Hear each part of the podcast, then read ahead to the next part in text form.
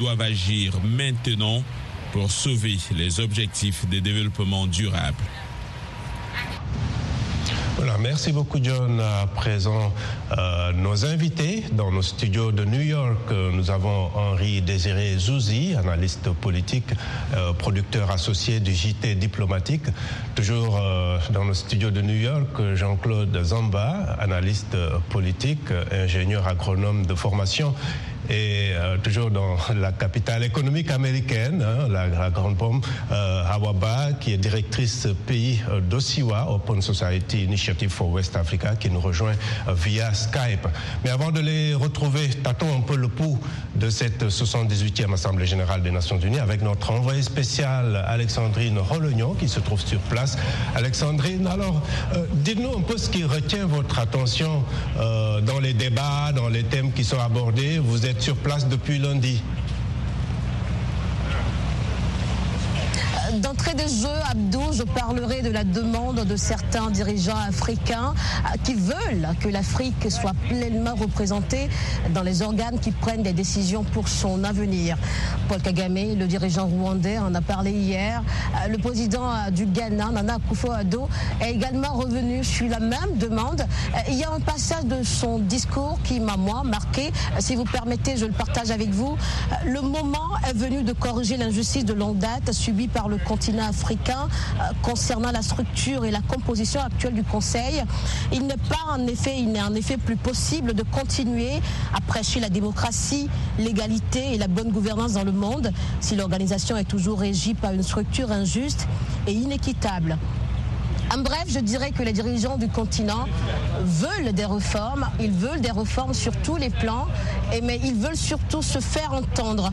Je parlerai également du coup de gueule, ce que je qualifie de coup de gueule, euh, du président sud-africain Cyril Ramaphosa, euh, qui pense que les efforts sont concentrés sur d'autres problèmes, euh, notamment la guerre, plutôt que d'investir assez dans le développement du continent. Donc il a encore une fois interpellé les dirigeants, les dirigeants mondiaux à, faire plus d'efforts pour le développement du continent surtout pour l'atteinte de ces objectifs de développement euh, durable à l'horizon 2030.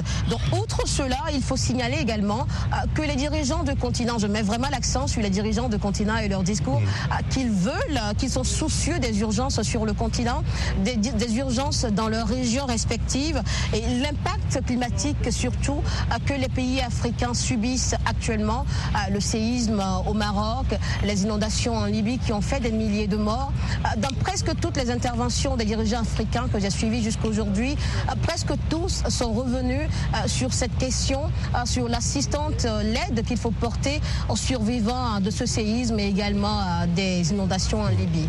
D'accord. Alors Alexandrine, avant de vous laisser partir, les Nations Unies, cette Assemblée générale, ce n'est pas seulement au siège hein, des Nations Unies. On a vu que plusieurs, les ressortissants de plusieurs pays en ont profité un peu pour mettre en exergue la situation dans leur pays respectifs, n'est-ce pas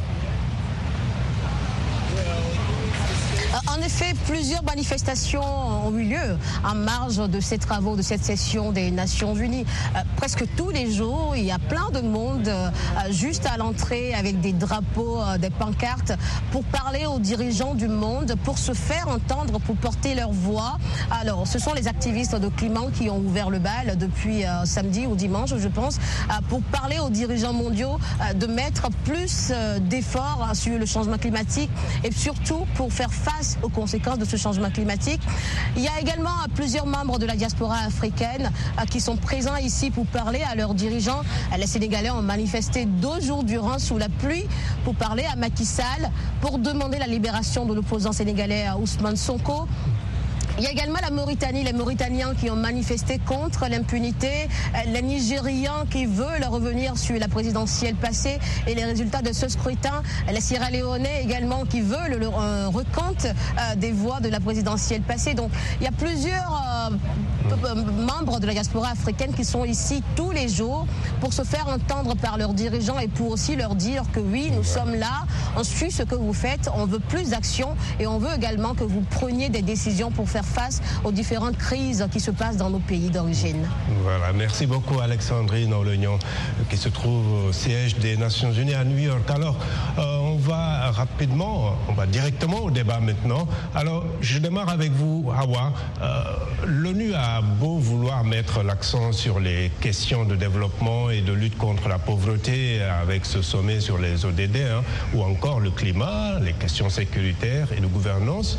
Euh, mais, disons un que ces questions de sécurité et de gouvernance euh, semblent toujours prendre le, dessus sur les autres questions, notamment sur les questions de développement. Comment est-ce que vous l'expliquez? Merci Abdurrahman et, merci de m'avoir encore une fois dans cette émission. Euh, je dirais juste en écoutant tout à l'heure Alexandrine que c'est toujours d'abord la même rengaine, euh, les mêmes sommets des Nations Unies, les mêmes déclarations, les mêmes, euh, disons, engagements qui ne sont jamais suivis d'effet. Et si vous regardez aujourd'hui l'Afrique, le principal c'est le financement de son développement. Et, et, et quand on parle de financement, c'est plutôt les, nos dirigeants attendent l'apport de l'étranger, des institutions financières, des pays partenaires. Alors que le, cœur du problème, et c'est là où je vais répondre directement à votre question, c'est une question de gouvernance, de gouvernance de nos ressources. L'Afrique n'est pas pauvre, l'Afrique n'est pas dépourvue de, de, ressources, de ressources euh, énergétiques, de ressources euh, des terres, euh, de, l'eau, mais le problème principal, c'est la gouvernance de ces ressources-là. Et c'est là où les questions de démocratie, là où les questions de gestion intègre de nos ressources reviennent. Et c'est là où aussi il y a un hiatus entre la demande des citoyens, l'attente des citoyens vis-à-vis de leurs dirigeants et le positionnement et l'action de ces dirigeants-là euh, dans l'utilisation de leurs ressources, mais aussi dans leur positionnement au niveau mondial. Parce que quand nos dirigeants vont tendre la main, quand Ruto va rencontrer Zelensky pour négocier des canaux pour euh, l'approvisionnement en blé euh, et autres céréales, nos, citoyens nous disent mais où sont les terres, les, millions de, kilomètres carrés, de kilomètres carrés de terres arabes au Kenya. Pourquoi nous ne nous centrons pas sur nous sur nos ressources internes, humaines et financières, et énergétiques et, minérales, et financières? D'accord. Alors, euh, Henri, euh, quand l'ONU choisit cette année euh, comme thème reconstruire la confiance et raviver la solidarité mondiale, est-elle un peu en train de, de reconnaître qu'elle a du mal à atteindre ces objectifs qu'elle s'était fixés? Je pense que d'abord, il faut sortir de cette posture victimaire et, victimisante qui se renouvelle euh, quasiment à chaque grande rencontre au niveau des, Nations Unies. Je crois qu'il est temps de passer à, autre chose, véritablement. Le constat, on le connaît, on connaît le diagnostic. Ce qui pose problème, ce sont effectivement les solutions. Et comme vient de l'évoquer euh, Madame, il y a un problème effectivement de gouvernance. Mais il ne faut pas non plus se voiler la face. Le monde a changé, le monde change il y a une Afrique qui proteste, une Afrique qui se bat, et il y a une Afrique qui travaille.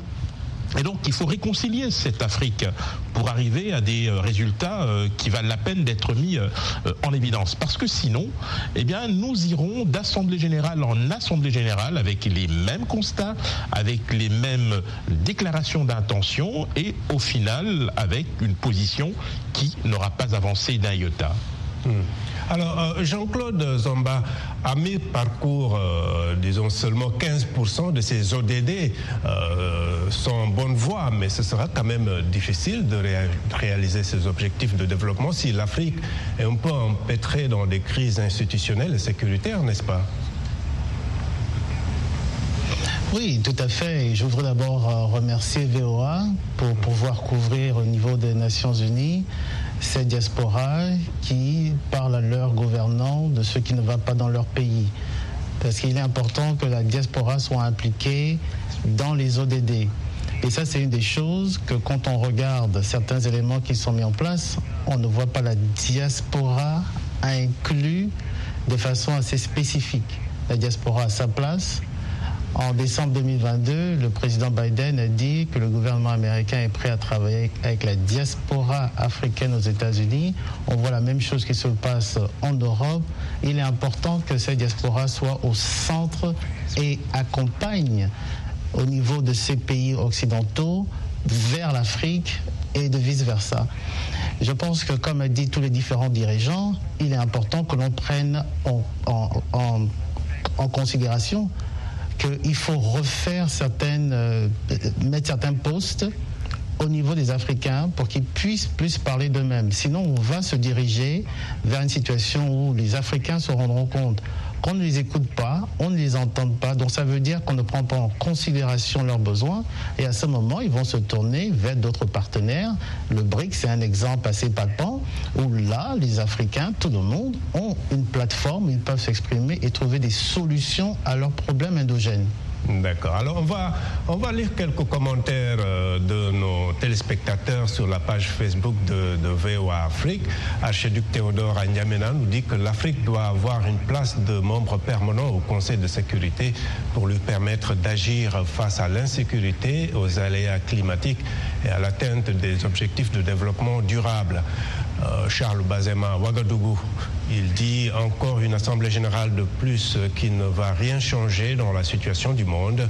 D'abord que les grandes puissances commencent par respecter leurs engagements vis-à-vis du changement climatique, de la sécurité et autres. Et enfin, Alphonse Mbouaki à Kinshasa nous dit que l'Afrique a un rôle stratégique à jouer dans la lutte contre la crise climatique mondiale. Avec ses ressources abondantes, le continent doit se positionner au premier rang dans l'adoption d'une alternative verte pour contrer les effets de ce fléau. Merci de rester fidèle à VOA Afrique. Washington Forum revient après une courte pause.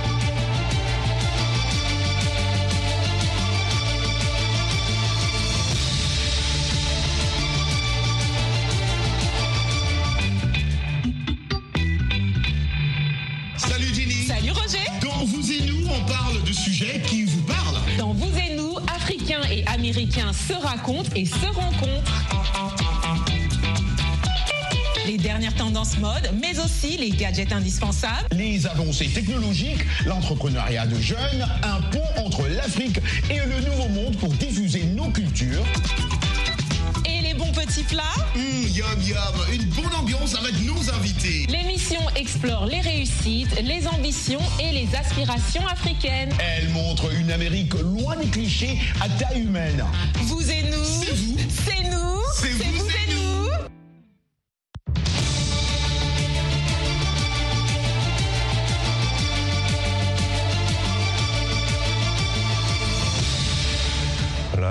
Euh, je rappelle nos invités pour ce Washington Forum dans nos studios de New York.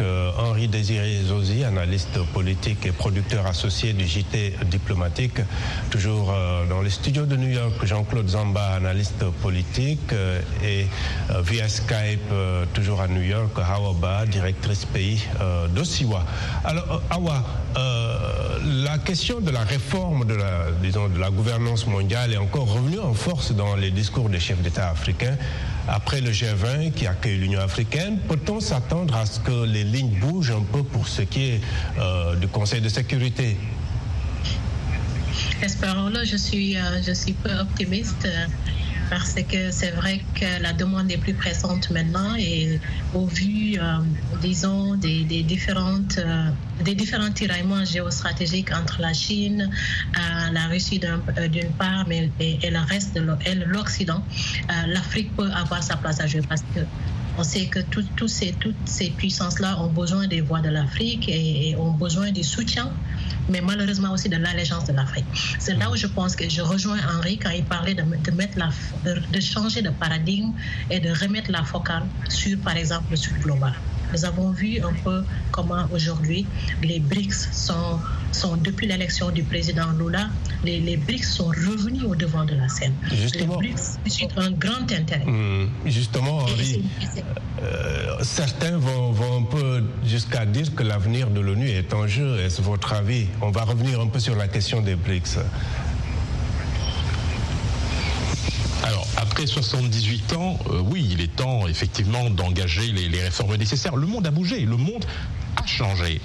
Et il faut bien le rappeler, cette 78e édition, en tout cas euh, Assemblée euh, générale, est très particulière puisque pour la première fois, eh nous avons quatre des pays membres permanents du Conseil de sécurité qui ne sont pas représentés par leur chef d'État.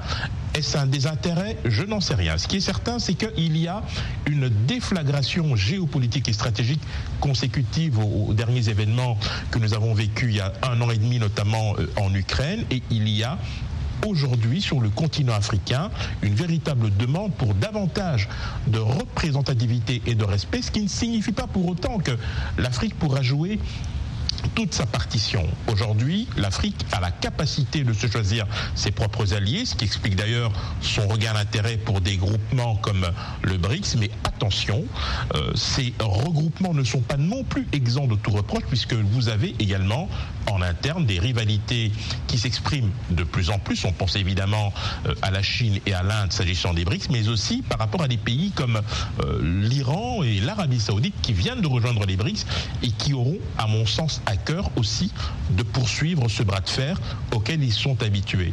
Pour faire court, je dirais que l'Afrique a la capacité aujourd'hui de jouer sa propre partition, mais en se choisissant les bons alliés et en évitant, et c'est le plus important, d'être une variable d'ajustement lorsque cela arrange tel ou tel bloc dans ses intérêts. Mmh.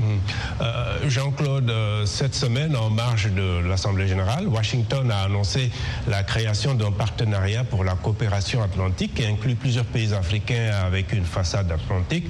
On a les BRICS euh, qui s'élargissent, ce dont parlait tout à l'heure Awa, et également le G20 qui accueille l'Union africaine. Qu'est-ce qu'on doit déduire de tout cela? On doit déduire que déjà la crise ukrainienne a fait comprendre au monde occidental que les acquis d'avant, les acquis de Bretton Woods, les acquis de l'Union africaine ne sont plus là. C'est-à-dire, on a vu au niveau des votes, au niveau de l'ONU, que certains qui se mettaient généralement derrière, par exemple, la France ou les États-Unis, ont décidé de ne pas suivre. Donc, ils sont dans une position de réaction en se rendant compte que les choses changent, ont changé, les lignes bougent, c'est un nouveau paradigme. Donc ils essaient de s'adapter. Je pense que s'il n'y avait pas eu la crise ukrainienne, toutes ces propositions ne seraient pas sur la table aujourd'hui. Il est important que l'Afrique soit là où on prend des décisions pour l'Afrique. L'histoire où on a vu, par exemple, en 1898, avec le partage de l'Afrique, aucun pays africain n'était là. Il est important que lorsqu'on doit parler de l'Afrique, les Africains soient là. Je suis très content de ce que le président rwandais, sud-africain, ghanéen et tous ceux qui poussent pour qu'il y ait une meilleure représentativité le fassent de façon forte parce qu'on n'aura jamais ce que nous, ce que nous méritons. Nous n'aurons que ce que nous arrivons à négocier et négocier de façon inclusive pour l'Afrique. D'accord. Et justement, Awa, est-ce une manière subtile de, se passer de l'ONU ou en tout cas des blocages au sein du Conseil de sécurité?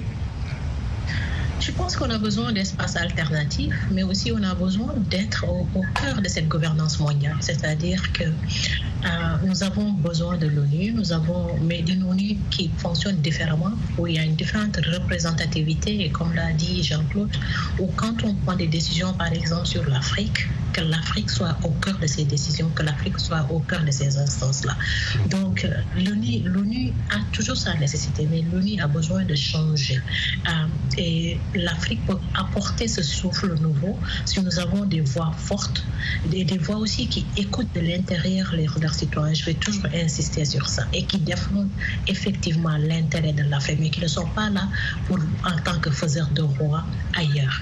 Euh, maintenant, ces espaces alternatifs-là, parce que la réforme du multilatéralisme, ça va, ça va aussi de, pair avec des espaces alternatifs. Et c'est là où je vois euh, les BRICS comme un espace alternatif. Le G77, on n'en parle pas. Il y avait un sommet à Cuba avec des résolutions très intéressantes.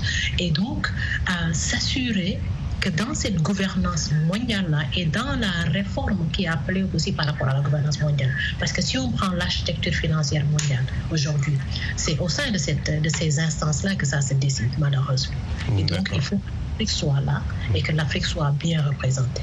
D'accord. Alors Henri, on a peut-être quatre minutes avant la fin de l'émission. J'ai envie qu'on parle un peu quand même de la question sécuritaire qui est essentielle euh, pour le continent. Comment est-ce que vous euh, voyez un peu tous les discours, pour, votre, cas par exemple, sur le cas de, la crise dans l'est de la RDC et dans la région des Grands Lacs, comment est-ce que vous interprétez tout ce qui a été dit jusque-là? Il était important de rappeler euh, la réalité d'une situation que certains parfois ont tendance à oublier, tout en pointant bien évidemment les, responsabilités. Alors vous le savez, euh, à l'est de la RDC, depuis que euh, la recrudescence de l'activisme du M23 a été pointée du doigt, on n'a pas vu d'avancée significative, avec notamment euh, la force est africaine, mais aussi avec un certain nombre, je dirais, d'initiatives qui n'ont pas toujours été suivis d'effet. Ce qui est important aujourd'hui, c'est de pouvoir créer des conditions à la fois euh, d'une paix durable, mais cela devra surtout se faire euh, avec en toile de fond euh, la restructuration d'une armée.